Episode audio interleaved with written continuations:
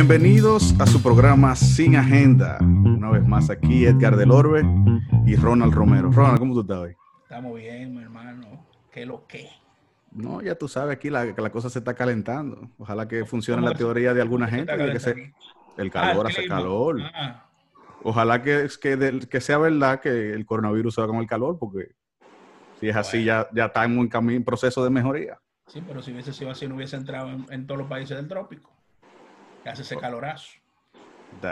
Pero ahora, como- re- ahora realmente, si uno, si uno lo piensa bien, por ejemplo, el país de nosotros, República Dominicana, que es un país turístico, no, o sea, yo, el impacto no ha sido tan grande como yo esperaba. O sea, yo, o sea, no que esperaba, sino yo pensaba que iba a ser una cosa que- iba a estar muerto por todos lados, como en, y que iba a ser algo impresionante. Sin embargo, pues, aún con todos los temas de las autoridades, de, de todos los arrestos que han habido por gente que han eh, movido el, el- No, es que allá cierran, eso no es como aquí.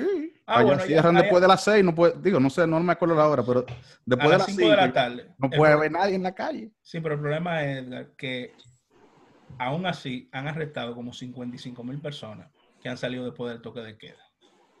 O sea, es una cosa... Y Te apuesto que la mitad fue a ver si el otro estaba afuera. Exacto. bueno, en esta tarde tenemos un invitado especial, Edgar. ¿Sabías? Muy especial, muy especial. Que pues va a compartir con nosotros un poquito. Entonces damos la bienvenida al señor Vladimir Hernández del Orbe. Saludos. Vladi, ¿cómo estás? ¿Cómo estamos por aquí? No, estamos bien aquí. ¿Y tú? Estamos bien, aquí disfrutando de- de- del calorazo que ya está empezando a hacer aquí en Santo Domingo. También, Estamos calor. quemando, tenemos como tres días quemándonos. Ay, mi madre. Pues entonces, Vladimir, vamos a entrar en materia de una vez. Usted, yo sé que estudió en el Colegio San Bautista. porque yo- Sí, sí, claro, claro. ahí- ahí Desde primero de primaria hasta cuarto de bachillerato. Y después entonces hiciste estudios universitarios. Sí, Eh, estudié eh, Derecho En la estudiaste puca. Derecho. en la Pucamaima, sí, señor. en la Pucamaima. Entonces, yo sé que después de ahí, pues tú has desarrollado una carrera en ese tema. Háblanos un poquito de eso para nosotros conocerte un poco más. Bueno, yo después de estudiar en la Pucamaima me especialicé en Derecho Económico e Internacional. Estudié en Chile, eso. Eso fue como un año y un par de meses. Y después la vida me ha llevado a diferentes lugares ahí para uno ir aprendiendo a, a pulir los conocimientos. Y en, en en esa experiencia de Chile, pues, escúchame, en esa experiencia de Chile, tú duraste un año y pico allá en Chile. Sí, señor. Yo duré un año y como tres meses viviendo en Santiago. Eh, fui a la Universidad de Chile, que es como la UAS de aquí. Y es muy gracioso porque allá las dos mejores universidades son la Universidad de Chile y la Universidad Católica de Chile. Pero la Católica de Chile es como la Pucamaima de aquí, que es la Pontificia Universidad Católica de Chile. Eh, y ustedes saben que la- el Vaticano le, le otorga a solamente una de las universidades católicas el, el pontificado. Sí. No. En, en- en no ese caso, es la Católica de Chile y aquí es la Pucamaima. Sí, Entonces, sí, porque por ejemplo, aquí hay dos, aquí, bueno, aquí no, allá en Santo Domingo, ajá, hay, hay dos universidades católicas grandes, que Correcto. son la, la Católica de Santo Domingo y la Pontificia Universidad, o sea, son, son distintas.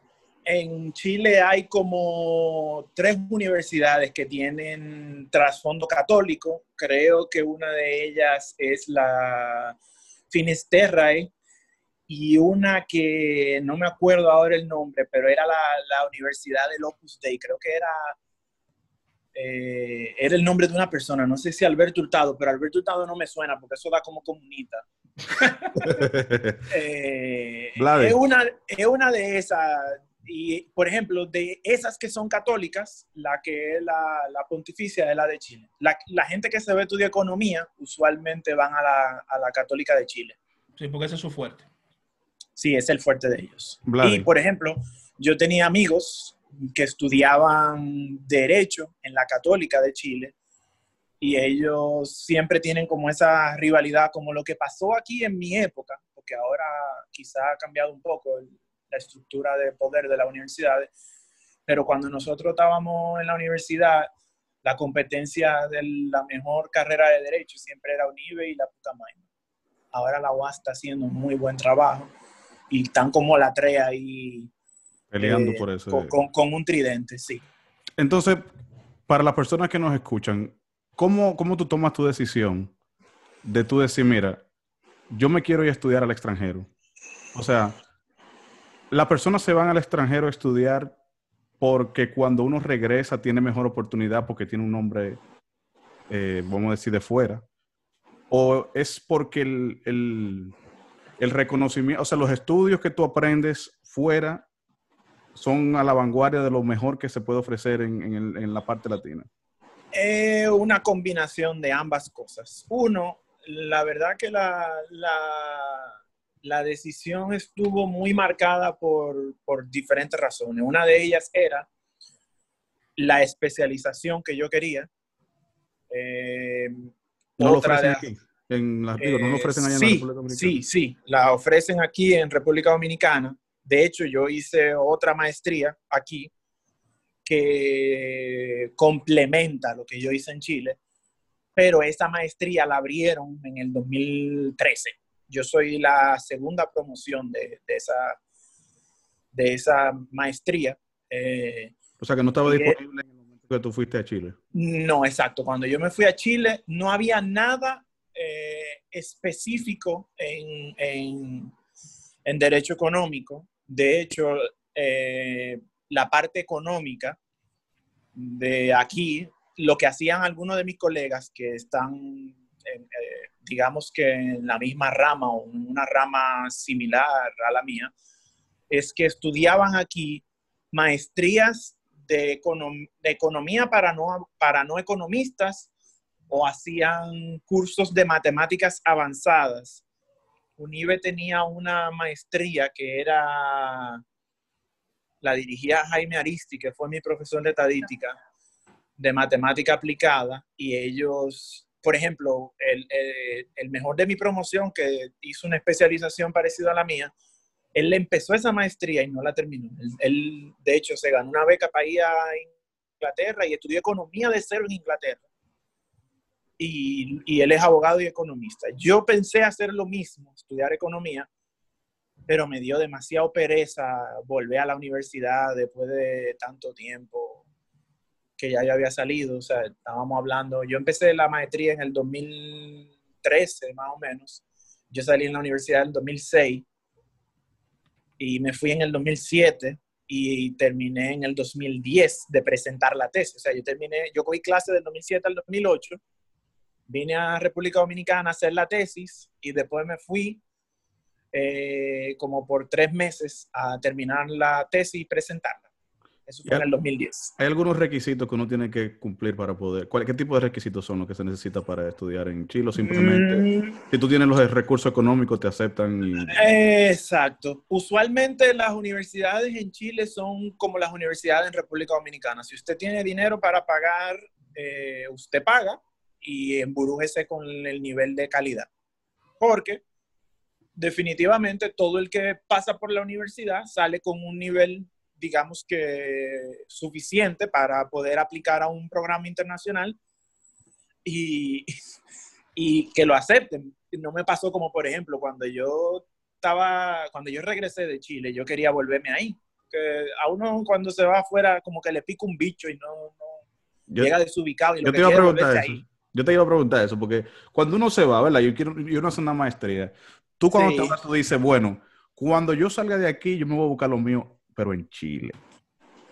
Por la misma cosa de que uno siempre, en el país de uno, como que a veces uno, no sé si es porque está saturado el, el país, la ciudad es pequeña o qué, se hace difícil uno conseguir, aunque sea profesional, uno trabajo bueno. Uno dice, bueno, si me voy aquí hago mi maestría, yo voy a ver si me quedo por allá mismo en Chile o en España, donde quiera que sea el caso, en Estados Sí. Unidos.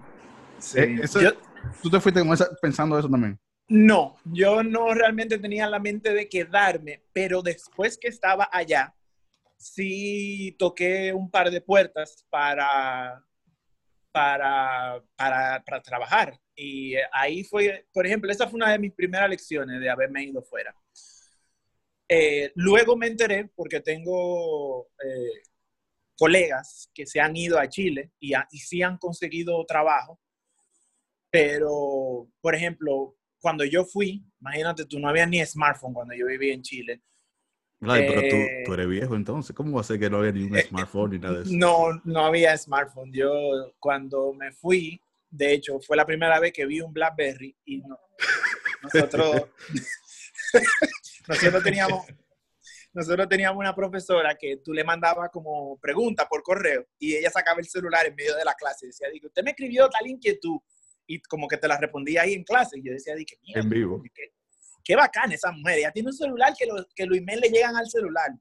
Eh. Un acontecimiento. Y eso es algo cotidiano hoy día. Eh, Muchacho, hoy en día uno, uno, no, uno no hace documentos de Word y de Excel en el celular porque es incómodo, no porque no se puede. Y el, el gobierno dominicano ayuda con el, con, o sea, financieramente para el programa Sí. de maestrías en, en- Hay, hay becas, muchas becas ya. También, eso les iba a decir. Por ejemplo, tú me preguntaste antes de que nos fuéramos con el tema de quedarse. Mi lección que aprendí, que no la, lo la dije, fue que usualmente en, en los países eh, latinoamericanos, en mi experiencia, se manejan muy similar. Por ejemplo, en Chile, a mis profesores de propiedad intelectual, que era la, experiencia que yo tenía antes de irme del país, les gustaba mucho mi forma de, ver la propiedad intelectual, de cómo yo la manejaba, la especialización que había adquirido, porque nosotros implementamos el DERE CAFTA primero que algunos países y ya nosotros habíamos modificado las leyes, ya teníamos los, los derechos del- de lo que le llaman OMC Plus eh, corriendo en República Dominicana y ellos todavía estaban como en ese proceso y eso era mi día a día y ellos todavía era como que algo nuevo y yo ya, ya yo sabía de eso. O sea O que sea, tú tú fuiste eres un, a mata- romper. tú eres un matatán. No di con matatán, pero, A pero a yo, nivel pero de que yo- estaban, a nivel pero exacto, pero, pero yo podía resolver cosas que ellos todavía tenían que estudiar mucho para hacerlo. Entonces, eh, les ofrecí trabajar, eh, ayudarles en sus oficinas. Ambos profesores de propiedad intelectual tenían oficinas. Pero una tenía- iguala, ¿tú tenías tu picotica o era...? No, no, yo lo que quería era hacer práctica para ver si de verdad yo daba la talla y una cosa lleva a la otra. A lo mejor me hubiese quedado allá siendo abogado de propiedad intelectual. Y lo, lo que les digo, una oficina era más pequeña que la otra, la de la del profesor de la católica. eh, por supuesto, era una mega oficina, estilo los grandes bufetes de República Dominicana, qué sé yo, Catillo y Catillo, eh, Pellerano y Herrera. Y, eh, o sea, tú ibas a la oficina, tú ibas a la casa del profe, nosotros fuimos una vez porque los profes allá cuando se acababan la clase armaban como un- una juntadera y cosas. Y ese profe, por ejemplo, tú llegabas a su casa y la, foto de él, tú sabes que tú tienes de que foto con tu papá, con tu abuela, con tu tía. Y hay uno Tenía- siempre hay uno sentado y el otro está atrás. la- la foto era con el presidente. el- la- la- Ajá. No, con el presidente, con el papa, Juan Pablo Álvaro. II. eh, y así yo dije, oh, ah, y, pero tú, y tú que lo que tenías era una foto con Egan. una cosa así. Entonces, eh, ambos como que me dijeron que sí, que muy interesante, me pusieron buenísima nota, pero al final me saltaron con que, que yo no tenía papeles, que la oficina no generaba tanto para tener una gente nueva, que ellos iban a ver si le podían pasar mi currículum a un colega. Lo que pasa es que tú viniste con todo ese conocimiento y ya tú tenías, ya tenían que pagarte bien a ti, no podían pagarte como un simple interno. Yo, la verdad que yo me ofrecí en apoyarlos hasta de gratis. O sea, yo lo que quería era como hacer una pasantía, por decir algo, para cuando yo llegara a la República Dominicana y decir, no, miren, yo hice una pasantía en Chile y Claro. si yo di la talla en Chile, yo debería de poder romper. Entonces, eso fue para mí un poco decepcionante porque me sentí como que aquí en República Dominicana, aunque uno se queja y, y uno pudiera pensar que pueblo chico, infierno grande, uno conoce mucha gente y siempre hay alguien dispuesto a darte la oportunidad porque Ronald me mandó donde un amigo de él que tiene una oficina de abogado y por la confianza con Ronald me dan una oportunidad. Sí, en esos países tan grandes no necesariamente ocurre así. Sí. Mira, entonces, háblame un poquito, eh, y escúchame que, te cambie el tema un poquito. No, no, yo le iba a decir que, para, la pregunta de la otra era, sí, yo fui con una beca del gobierno dominicano.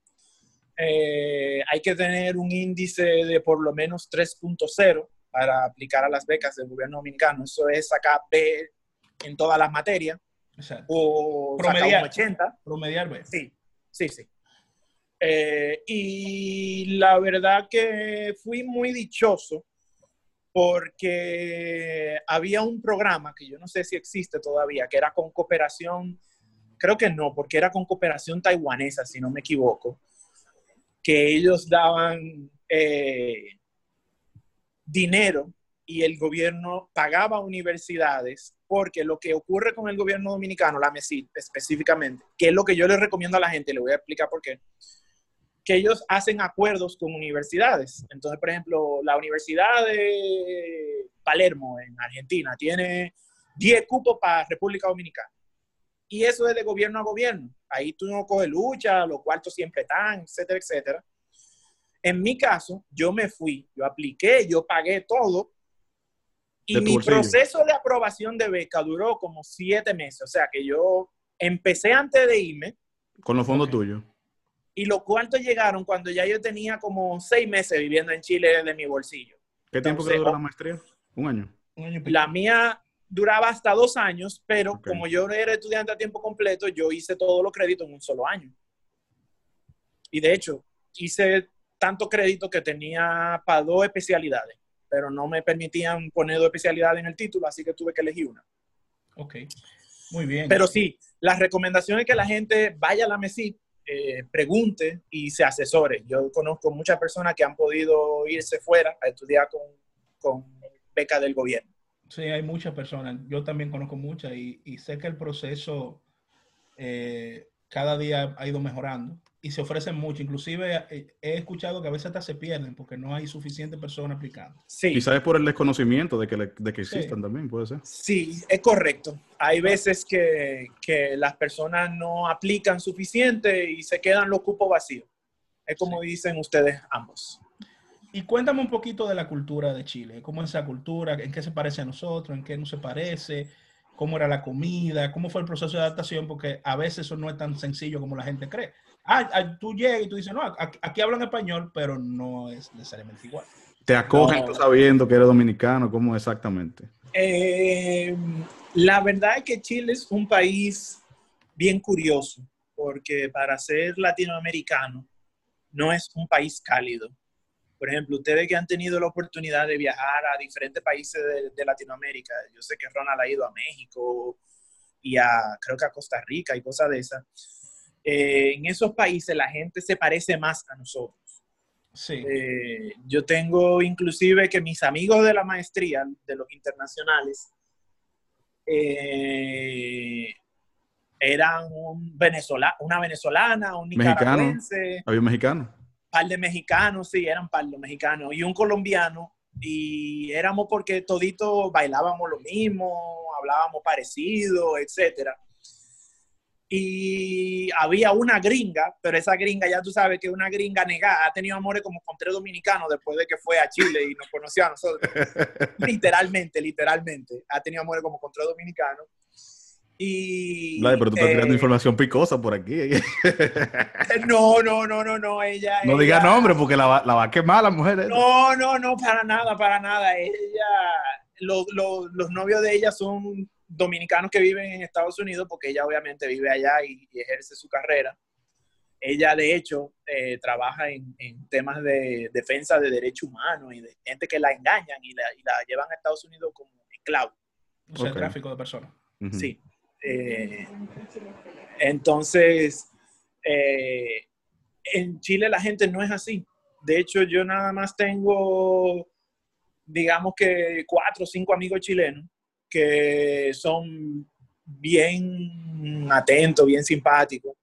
Después las demás son bien formales. Oh, fulano, ¿cómo tú estás? Que si yo qué, mucho cariño, mucho recuerdo, pero tú allá y yo aquí, ¿ves? Sí, yo tuve una experiencia similar en un viaje que yo hice a Perú. Eh, que la gente es muy chévere, pero son muy tranquilos. Entonces, era, imagínate que andábamos cuatro dominicanos y nosotros nos montábamos en un taxi y taxista a los dos, cinco minutos, a los cinco segundos miraba si se quedaba mirándome como, y me preguntaba, ¿y dónde son ustedes? Nosotros, nosotros entrábamos a una tienda y nosotros íbamos haciendo chistes y fuñendo y había, la gente se reía y no sabía qué es lo que estábamos hablando. Correcto. O sea, una que- muchacha que, estaba, nosotros entramos a una tienda, las, las- las muchachas estaban viendo una cosa, las que andaban con nosotros, y nosotros habíamos, éramos dos que estábamos haciendo chistes y relajando, y, y la gente riendo. Y yo le dije, venga, amigo, dígame, ¿y usted sabe que ustedes están riendo? Y él me dice, no, yo me estoy riendo de ustedes porque ustedes están riéndose y eso como que... Es contagioso. Sí, tú sabes que a, a nosotros nos pasaba que eh, éramos siempre lo más, yo de hecho, recuerdo como ahora que mami cuando yo llegué me decía, di que coño, pero te hizo bien ese viaje, pues tú llegaste hablando bajito y hablando decente.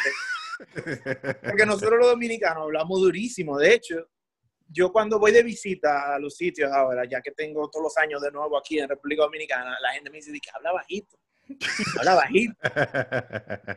Y, y sí, en Chile, lo otro que nosotros descubrimos, que eso también es algo importante, no sé si existe hoy en día, era eh, una fiesta que se hacía todos los miércoles, se llamaba miércoles po. Tú sabes que los chilenos dicen mucho po. Sí, po, no, po, ya, po, vamos, po. No, ay, no sabía eso. Entonces había una fiesta que era miércoles pop y era una fiesta que se circulaba por redes sociales. En esa época lo que había era Hi-Fi y Facebook. Y iban todos los extranjeros que vivían en Chile a esa fiesta. Entonces ponían salsa, ponían merengue, ponían música americana. Po, po, Y uno po. conocía a gente de diferentes partes del mundo y era como un ambiente. Todos los miércoles era un ritual. Y a fiesta para el miércoles pop. ¿Y tú llegabas haciendo bulla o llegabas callado? Al miércoles pop, no, en el miércoles pop uno era feliz. Uno llegaba ahí como. Ven acá, Vladi, ¿y en ese tiempo tú tenías tu afro o no tenías tu afro? Porque tú sabes, Ronald, que así como tú ves a Vladi, las que nos están viendo que le hacen falta unos cuantos... Pero, Edgar, no lo delate. Ah, perdón, perdón. Para mí también, eso es verdad. Vladi, No, Vladi usó todo- su, todo- a- Vladi usó todo su afro en, en-. Vladi usó su afro en Chile, Ronald. ¿Cómo? Sí, es un cuento bueno. Nosotros Vladimir era llegamos- como un animal exótico allá. en- Sí, sí, es, es verdad. Yo- yo- es un cuento bueno. Mira, nosotros llegamos a Chile, ¿verdad? La primera vez yo, yo tenía una novia en esa época y nos fuimos juntos. Y el primer mes ella viene y se pone una bata y coge la máquina de yo arreglarme la barba y no sé qué y me pega. Bien bonito, me hace los cerquillos nítidos. Y después me dice, di que diablo, coño, esta vaina sí da brega. Yo no vuelvo a hacer esta vaina más. Te dejó pelar.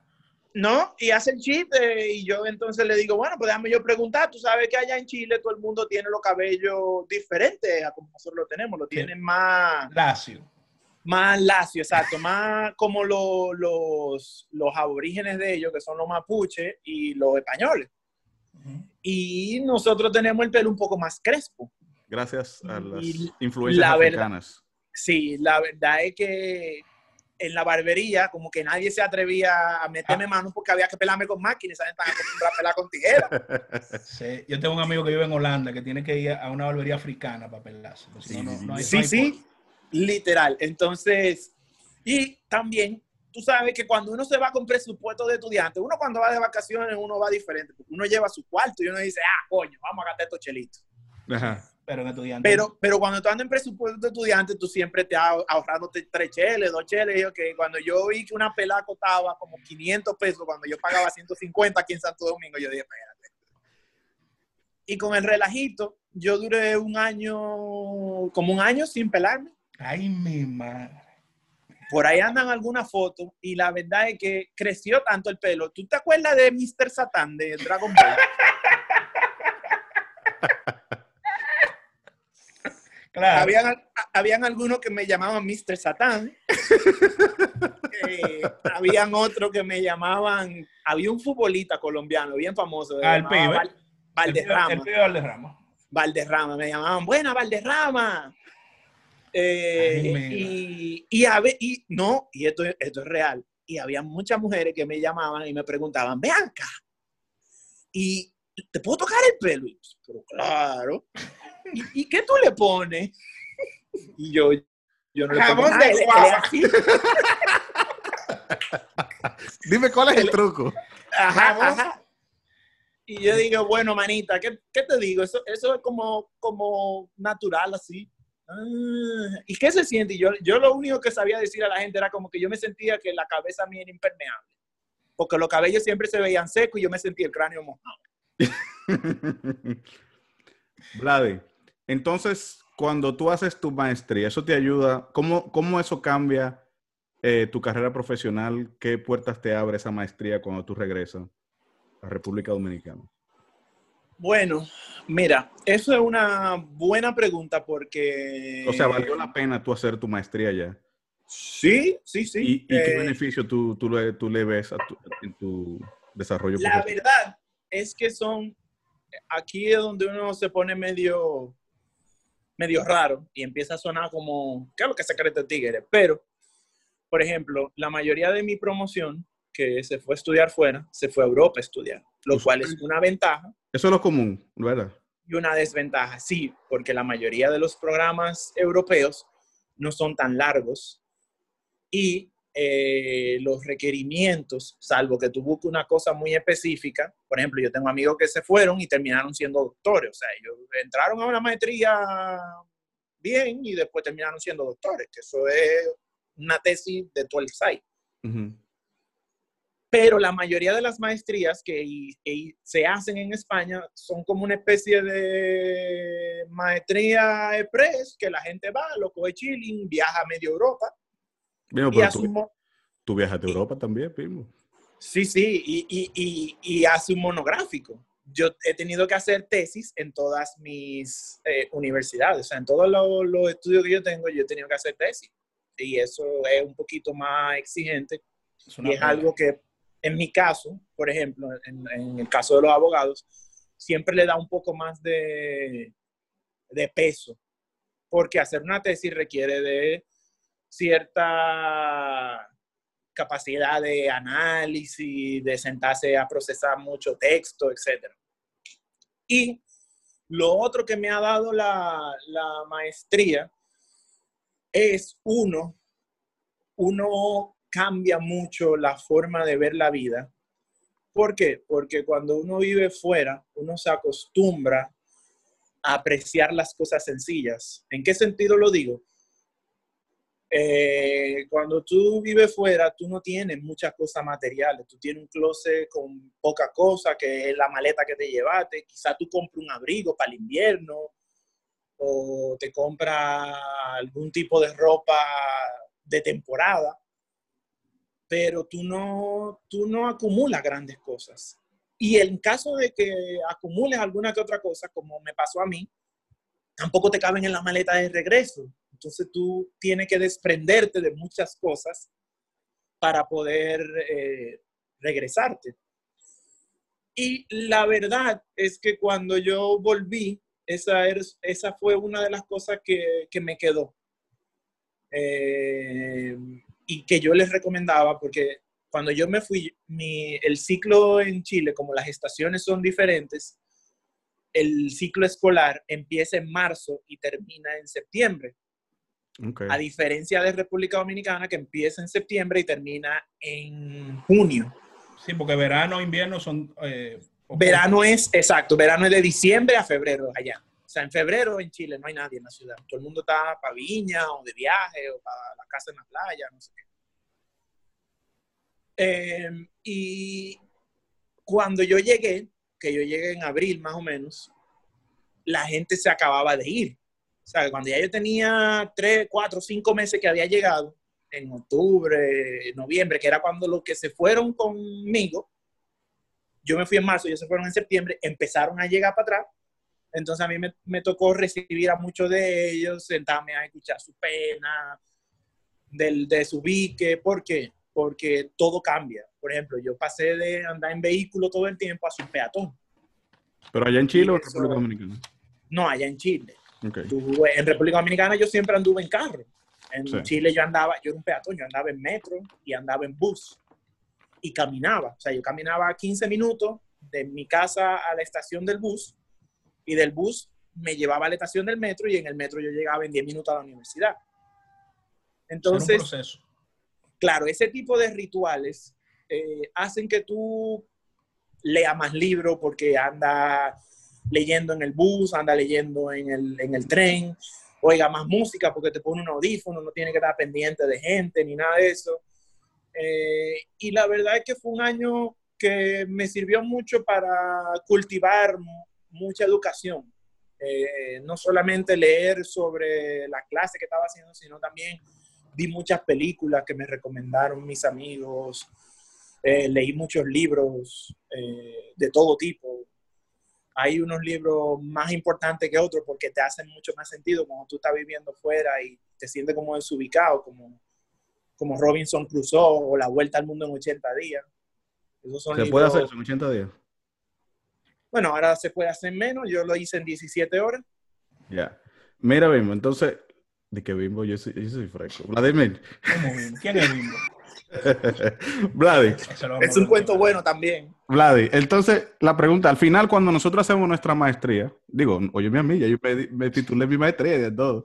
Cuando la, cuando la persona hace su maestría, eh, lo que buscan es, cuando regresan o cuando terminan su maestría, tener un mejor trabajo, tener una mejor oportunidad. ¿Tú le viste ese beneficio a hacer tu maestría? La verdad que sí. Mira, cuando yo llegué, yo quería dos trabajos, o en el Departamento Internacional del Banco Central, que es donde se registran y se llevan las inversiones extranjeras, que fue una de las concentraciones de mi maestría, o quería trabajar en el CIRD, porque el CIRD es el que la ley dice que lleva todo el registro de la inversión extranjera, etcétera, etcétera. Cuando yo llegué, yo estaba muy enfocado en, inversión extranjera, porque mi tesis fue sobre inversión extranjera, arbitraje. Y la verdad es que yo quería abrirme camino a ver si en algún momento en la vida yo podía ser árbitro y eso, cosa que todavía es un work in progress, digamos. Y entre la búsqueda, no quise trabajar en ninguna de las oficinas, digamos, tradicionales, y en esa búsqueda encontré una oficina que me sirvió de escuela. Ahí trabajé los primeros cinco años después que llegué de, estudiar fuera, que era una oficina de abogados y economistas. O sea, que ellos hacían exactamente lo que yo había estudiado en Chile. Y la verdad es que ahí yo aprendí un mundo. Eh, no hubiese llegado ahí si no hubiese tenido la especialización que hice en Chile. Y de hecho, la maestría que hice aquí en República Dominicana la hice primero financiado por ellos, porque ellos necesitaban que yo manejara más los temas económicos, porque como eran abogados y economistas, y yo era afín a la economía, pero no tenía base economista, o sea, a mí no me habían dado clases ni de estadística, ni de economía, ni de macro, ni de micro, ni nada de eso. Y yo encontré un programa que es sobre análisis económico del derecho, que era muy fuerte en esos temas, eh, por ejemplo, cogí clases con Jacqueline Mora, con Jaime Ariti, con Angélica Novoa, que son como gente muy famosa en los temas económicos. Y obviamente trabajaba con mi jefa que negoció el DERECAFTA, lo implementó, eh, negoció el ALCA, ha negociado casi todos los acuerdos de libre comercio y, de verdad es, una de las personas que en el país más la respetan en esos temas. Y eh, como les digo, sin, sin esa especialización yo no hubiese llegado a ese mundo y no hubiese trabajado esos temas que me han hecho lo que yo soy hoy en día. La verdad. tengo una preguntita, Vlad. Tú, tú, tengo entendido, eres eh, profesor. ¿Dónde tú eres profesor? ¿Y qué te, qué te motivó a ser eh, profesor?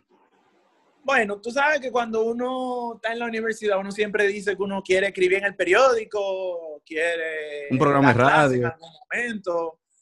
Eh, no, no, nunca radio, pero sí escribí en el periódico, da clase, eh, y, y, qué sé yo, tener un libro de eso que la gente se vuelva loca comprándolo porque tú eres un bacán. Y cuando yo yo duré, después que trabajé con la señora que les dije, se llama Vilmar Baje, em, yo pasé a, trabajar en el CIRD, que fue uno de los trabajos que yo siempre quise hacer. Me hicieron una oferta muy buena ahí y la verdad es que fue muy buena experiencia. Pero luego entonces me hicieron otra oferta, iba a cambiar de trabajo y la verdad es que ya yo tengo entre el 6 y Doña Vilma, yo tengo como 10 años trabajando comercio e inversiones y legislación económica y eh, no quería divorciarme porque lo que estoy haciendo ahora no necesariamente eh, es comercio, sino que es más derecho público. Obviamente me sirve el análisis económico porque el análisis económico te sirve para tú tomar decisiones. Y eso fue lo que hice en la institución en la que estoy.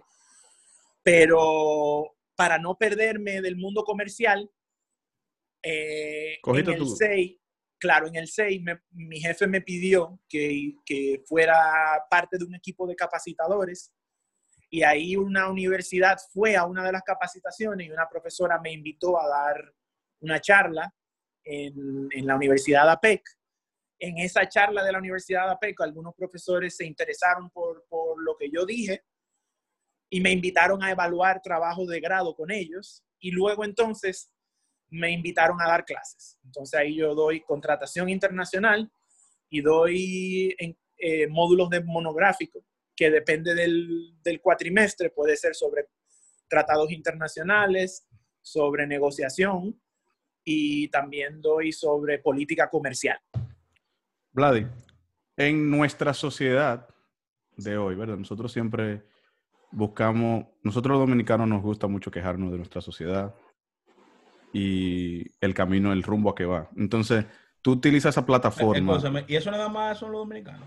No, estoy hablando porque eso es lo que yo conozco. Ah, Entonces, esa, esa, plataforma de profesor no te ayuda a tú moldear las futuras personas que, que, toman, van a tomar las decisiones de nuestro país, de que, de que pueden impactar de, de, mayor forma el rumbo que nosotros estamos cogiendo. Yo sé que tú eres muy nacionalista y eh, digo yo, tú, tú aprovechas esa plataforma para eh, para moldear. Sí, la verdad es que sí, la verdad es que sí. Yo, de hecho, tengo un, un primo muy querido que también es profesor y, y, él da clase a nivel de maestría, que honestamente paga mejor. Y él siempre me dice, caramba, pero tú me llevas como 15 años de experiencia, como 20 años de conocimiento. ¿Por qué diablo tú da clase en grado y no da clase en maestría? Y yo siempre le digo que para mí la clase de grado es siempre mucho más interesante porque los jóvenes, eh, sobre todo los de hoy en día, eh, se creen que se la saben todas, eh, tienen el Google que lo ayuda a resolver cualquier inquietud, pero no tienen la experiencia necesaria para entender cómo funcionan algunas cosas. Y de hecho, eh, me ha tocado vivir de todo en la universidad, desde estudiante que yo lo he encontrado con mi examen, que lo consiguieron por internet. Hackearon el teléfono. sí, sí, y lo, y lo llevan al, al, al, al, examen para repasarlo antes de yo darlo y agarré uno ahí ya tú sabes que eso fue una buena conversación. Porque el, la consecuencia de, de que a, a uno lo agarren con una trampa de ese nivel es probablemente que te expulsen de la universidad. Eh, pero usualmente mi trabajo no es que voten a nadie de la universidad, mi trabajo es que la gente aprenda que Formar. no es correcto y que eso no es aceptable. No, claro, imagínate tú, cuando llega un trabajo, cuando llega una situación importante. Exacto, yo, lo, yo los pongo a que sufran, eh, suden la gota gorda y después me hago el blandito y le doy un chance, pero tú sabes que de ahí para adelante eso caminan derechito. Claro. Eh, y obviamente ya yo llevo cerca de 35 exámenes diferentes, porque después de esa experiencia los cambio. eh, es muy gracioso porque ahora con el tema del, del coronavirus, el, el, último grupo empezamos presencial y terminamos virtual y el examen fue online. O sea, yo tuve que mandar el examen y ponerlo en una página web y yo dije, coño, este examen va a estar aquí, todo el mundo lo va a poder copiar. Ese no, va, ese no se va a repetir más nunca. Bueno. Pero es algo normal en esta época. Sí, sí. Y la verdad es que es una experiencia que me permite, como tú bien dices, eh, moldear a los muchachos, hablarle de, de, la, de mi realidad, hablarle de, de, lo que ellos esperan de la vida.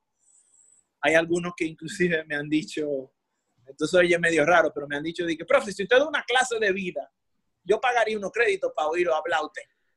Eso, todavía, Eso eso, es- me- o sea, yo te- eso yo me, me, me gusta mucho esa idea porque al final, cada una de, de las experiencias que nosotros tenemos, cada una de las situaciones a las cuales nos exponemos, es lo que van formando la, la- la- la manera que, un- que pensamos, la manera que actuamos. Ahí Sí. nosotros de- decidimos que en base a todas esas experiencias que yo tengo, yo puedo determinar qué está correcto, qué no está correcto. Y- Claro. y todo eso va, va, va amarrado entonces en, la- en- en tu, en tus viajes por la India, por Chile. Todas esas experiencias son las que te han moldeado. Mira, si tú, si tú supieras que sí, porque en la medida en que uno va viajando, por ejemplo, a mí me tocó, eh, además de estudiar en Chile, me ha tocado estudiar en España, en India y en China, que así que me acuerdes rápido. Creo que hay alguna que otra capacitación por ahí por Centroamérica, pero no me llega bien a la mente ahora. Y sí, en todas ellas uno aprende primero nuevas metodologías de evaluación, como ellos evalúan a la gente, no todo el mundo evalúa igual. Y uno aprende también qué es realmente importante en la vida, qué es lo que uno trata como de transmitirle a la gente. Eso es lo que uno aprende de los viajes. Por ejemplo, yo me imagino que en el caso tuyo, que viajaste a Oriente Medio, y en el caso de Ronald, que ha viajado medio Latinoamérica completo con, con el tema de, de las misiones, eh, ustedes tienen una idea bastante más clara de lo que quieren en la vida, de lo que estarían dispuestos a, a aceptar como bueno y válido. Exacto. Y eso los hace a ustedes seres que se sienten cómodos en su piel y no, no andan buscando como- Aceptación de, de Exacto. fuera. Como esas cosas que la gente se llena la cabeza con cosas que no son necesariamente, yo diría vacías, pero no son vacías porque también son cosas materiales que rellenan, pero no dan, no fortalecen el espíritu. Y, Es como la Toyota, que te llena pero no sabía nada. Exacto, te llena, pero no sabe a nada, exacto. Entonces, eh, por ejemplo, para mí, de la India, yo me llevé que la comida me encanta, ellos cocinan muy parecido a nosotros, lo único que un poquito más condimentado, o sea, todo salseado, todo Curry. guisado. Eh, ese curry, yo- yo, no, oye, yo no me atrevo, es que ese curry. yo no, no, no, yo, yo, yo, yo la verdad que, que no te puedo negar que, que fui muy bien al baño, pero, pero, la, pero, la, pero la comida era deliciosa, o sea, yo, yo toda la comida la amaba. Y con Sin coco, embargo- mucho coco. ¿Y cómo tú sabías qué elegir entonces? No, Eh, Álvaro, ya lo más salciable, sí, échamelo ahí con arroz. O sí, miraba, la hay- otra, ellos, el- miraba no otra mesa y decía, mira, yo quiero el, el que está allí. ellos comen, ellos comen mucho arroz y la Sí. verdad es que quizás por el programa al que yo fui, en, tanto en India como en China, que son programas gubernamentales para funcionarios de otros gobiernos, eh, ellos están acostumbrados a recibir personas y entonces siempre hay un profesor que se sienta contigo, te explica lo que es, cómo lo cocinan, de dónde viene, de- Ah. y ahí yo iba en coche y él te decía, mira, ese te puede ciudad". gustar, ese pruébalo, es muy tradicional aquí en la India, pero al que no es de la India como que no le gusta mucho. Ya. Y uno ya más o menos tenía un termómetro. En China no fue así, en China sí nos enseñaron algunas cosas, por ejemplo, ellos comen bien picante también en, en China, eso es lo que la gente no sabe de China. La comida Ah. china de aquí, esa vaina es buenísima. Eso no es lo que se come allá. Allá se come comida más cruda y más picante, porque el clima ellos lo combaten con comida natural. Por ejemplo, pero no por, eso que, a, por eso es que a la comida china allá en República Dominicana le cambiaron el nombre y era picapollo chino. Sí, sí, sí, sí, es una locura, no es, no es para nada lo que, lo que uno come en China. Mira, yo tengo, Y- yo tengo una, una experiencia de una amiga argentina Sí, que fue a vivir para allá, para República Dominicana, y, o sea, ya se, tenía un novio que conoció por internet y llegó a, conocer, a conocerlo a él, y después entonces el fin de semana siguiente a conocer su familia, ¿verdad? ajá, se iban a casar, bueno. La cosa es que era una familia bien eh, tradicional, bien popular de allá. ajá, De hecho, era de Barahona la, la- la familia. Hicieron una juntadera, le empiezan a, ella dice, bueno, yo veo carne, ¿verdad? En Argentina. Ya, yo con esto. Ella también come arroz, bueno, pongo un poquito de arroz. De repente un tío se para, coge una mano de guineo maduro y empieza a ponerle guineo a todo el mundo en el plato. Ella dice que cuando ella le pusieron ese guineo en el plato, esa muchacha, ella no sabía qué hacer. Y todo el mundo se quedó mirándola. Y ella, le- ella lo único que atinó fue decirle al novio, ¿y por qué no puso eso en mi plato? Quítame eso de ahí. O sea, y todo el mundo Yeah. comiendo su guineo, Su guineo. eso es algo normal del trópico. Claro. Pero eso la gente, o sea, que Ella que no estaba no, o sea, no, lo- no lo- eso no le entra en la cabeza. No, y si tú supieras que hablando de comida, en Chile los plátanos maduros los botan porque están podridos ya. Oye, Wow. ahí me mata. Y cuando yo los pendiente. co- ¿Tú ¿Sabes lo que es un Eh, vamos, para allá a recoger. Oye, oye, oye, lo más grande, cuando yo lo compraba en el súper, que ya estaban así negra la cácara, la gente me miraba y yo le decía, usted no sabe de lo que se está perdiendo. Esto, frito, es lo mejor. Eso es lo mejor. Haga la prueba un día. El, el frito maduro, así que hay que... Si Sí, no es así, y- mejor no lo fría. Y tú has visto, tú has visto como la gente como en eso, cosas de, de, de, de yacas y cosas de esas, que la gente ponía como una cara de asco. Así mismo me ponían la cara a mí en el súper y yo feliz. Déjenmelo todo, no compren ninguno, yo los compro todos. Mira, nosotros tenemos en el programa una sesión Sí. que se llama Rapid Fire, que son preguntas candela que le hacemos los invitados. ¿Tiene Sí. miedo? Eh, eh, ¿Está asustado? No, Ah, no, no, ¿no? ese ese hombre, ese hombre no tiene miedo. Entonces, vamos a empezar con ella, que te va a hacer una, después yo te voy a hacer otra, después vamos a ver qué pasa. Ya. Bien. La- la- lo, lo- lo interesante del coso es, es tratar de hacer preguntas resumidas y de, de tirar lo primero que nos llega a la mente. Es claro que sí. Bien, vamos. Vladi, hay un rumor por ahí que yo me sé de primera mano. Ajá. Que tú, nosotros en, las, en, en el campo, en la finca ya, que a ti te encantaba llevarte un motorista. ¿Qué es lo que tú tienes en contra de los motoristas? ¿Cuál era el problema con los motoristas? Que siempre iban a cobrar unos chelitos, que tú le habías averiado el motor con un caballo. Porque no era ni siquiera manejando, no era con, a caballo. Yo no entendía esa... esa... Yo no sé, lo que pasa es que en la época que nosotros estábamos en Cotuí, allá en el campo, que éramos muchachos, nosotros vivíamos echando carreras y entonces uno se metía en eso y loco por ganar uno le daba para allá y cuando venía el motorista de frente, el caballo no sabía para dónde coger, el motorista tampoco. ¡Pum! Ay, Y Dios nada, pasaban, pasaban su accidentico. Tuviste que pagar tu indemnización entonces. Eh, sí, digamos que sí, que para que Mira, y ve acá, habla de medio. Una pregunta. ¿Por qué te dicen bimbo a ti? Ay, Digo, si se puede decir, tú sabes. Sí, sí, se puede, se puede. Mira, eh, ese cuento tiene dos versiones, la versión PG y la versión de adulto. La PG. La PG, ok. La PG, yo, yo estaba haciendo pasantía en una impresora de unos tíos de mis primos y yo jugaba mucho pinball, el juego en la computadora. Sí.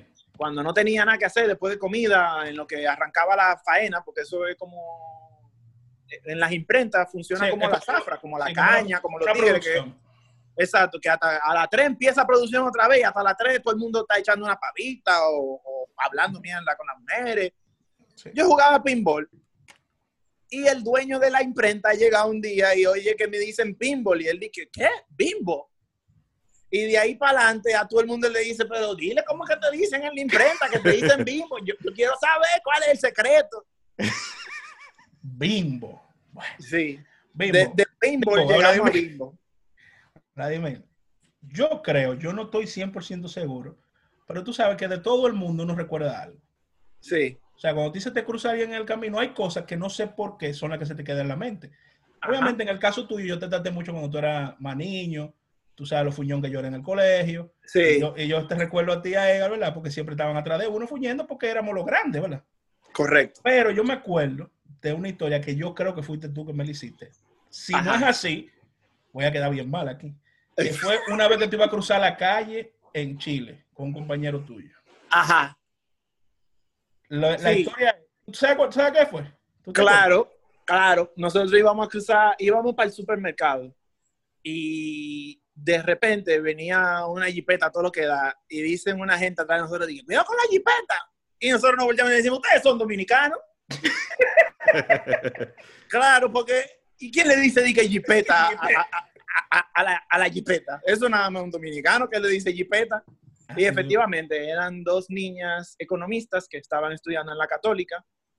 La verdad que nunca nos juntamos mucho, pero siempre mantuvimos el contacto. Ahí está, una se quedó en Chile y la otra, la otra creo que volvió al país. Y ahora mismo, ¿qué- en qué- en qué- ¿a qué tú te estás dedicando? Yo ahora Esto mismo fuera del Rapid Fire, porque también es- otra cosita por ahí. estoy trabajando en la Procuraduría General de la República. Hasta hace un par de meses estuve como director de estadística y análisis y luego mi jefe entendió que yo podía apoyarlo en la dirección de prevención y ahí estoy hasta ahora, dando carpeta. Otra cosa, a mí me dijeron que tú tienes en tu familia varios personajes. O sea, que Bimbo no se limita a Varias ser Bimbo, facetas. sino que tú tienes varias facetas. Por ejemplo, Ajá. cuando tú te vas en historia, a ti te Ajá. dicen Bimbo la chapele, Bimbo Sí. la chapela. Bimbo la chapele. correcto. Cuando es tú estás correcto. medio, que amanece como medio comunista, medio atravesado, te dicen de que Bimbo che. Yo creo que, yo creo que el apodo es Bimbosh. Bimbosh. Sí, Ah, como One Bosch. Es así. Ese cuando Sí. está haciendo cuentos, Bimbo. Digo, Ah, ok, ok, ok. Ah, ok, ok, ok. Todas O sea las facetas tienen. que Bimbo, son muy- eh, son- lo que pasa es que son le muy- gustó ese, por eso es que él quiere decir Bimbo. Exacto. A él, le- a él le gusta el cuento. Es un Bimbo. Sí. Sí, a mí, a mí me gustan los cuentos, de verdad que sí. Sobre todo los de Juan Bosch son buenos, son buenos. Ve, te dije. Vladimir, ha sido para nosotros un gran placer. La verdad es que el tiempo se nos ha pasado rápido. Para mí muy también. Pero, pero hemos, hemos aprendido muchísimo porque realmente los retos que, es- que, que uno tiene cuando uno sale del país, sobre todo cuando uno va a estudiar, que normalmente uno sale solo, sin familia, No, no son tan sencillos. no, señor. Y mucha gente ve el resultado, o sea, dice, bueno, este señor ahora mismo trabaja en la Procuraduría, es director, y dicen, ah, mira qué fácil llegó hacia ahí, pero no sabe lo que hay detrás. O sea, todos los No. años de estudio, los desvelos, la pasada de trabajo que uno, que uno pasa. O sea, que, que Claro. uno vive. Y aunque en tu caso, como tú dices, tú tuviste suerte, que Dios te, te ayudó, te puso gente en el camino, eh, tú pudiste pues eh, aprender mucho, tuviste facilidad de aprender, que todo el mundo no la tiene. Eh, Sí. Hubo un trabajo de tu parte, eh, también en la formación de tus padres, que, que te ha ido encaminando en la vida, y eso es algo que, que realmente es bueno que la gente lo conozca. Sí, señor. Así mismo es. Para mí ha sido un honor que ustedes me hayan invitado a este programa. Yo había escuchado algunos de los programas donde ustedes decían, dije, coño, la verdad que esos programitas se oyen más sencillos de lo, de lo, que, de lo que parecen, pero realmente cuando uno está aquí con la luz puesta en la cara, nos intimida un lo, lo- lo que nosotros estamos tratando de hacer esto es para dar a conocer historias. O sea, normalmente, ¿quiénes son los que están en la noticia? Los que son más famosos, los que todo el mundo conoce. Sin embargo, todo el mundo tiene una historia detrás. Sí, Lo que tratamos de hacerlo es sin agenda, que sea algo libre, aunque no es Sí. libre porque tenemos que tener horas para hacerlo y eso. Pero Sí. la idea de nosotros es dar a conocer eh, lo que son las personas, sus estudios y tratar de animar a los otros a que también, si tienen la inquietud, si una persona que nos escucha quiere estudiar afuera, no sabe cómo hacerlo, pues diga, bueno, él me dijo que por la Mesías, bueno, déjame irme por ahí, investigar. ¿Tú me entiendes? O sea, que una persona que tenga la, la inquietud pueda salir a hacerlo. Porque Sí. Eso es una cosa que aprendimos en uno de los programas, lo importante es atreverse. Así mismo. Eso es. Bueno, Bueno, señor- pues jóvenes, señores, muchas gracias. de mi parte. Así mismo, Vlad, ya tú sabes, los, los lunes a las 5 de la tarde que no pueden escuchar. Y nada, señores, muchas gracias y nos vemos hasta la próxima. Bye bye.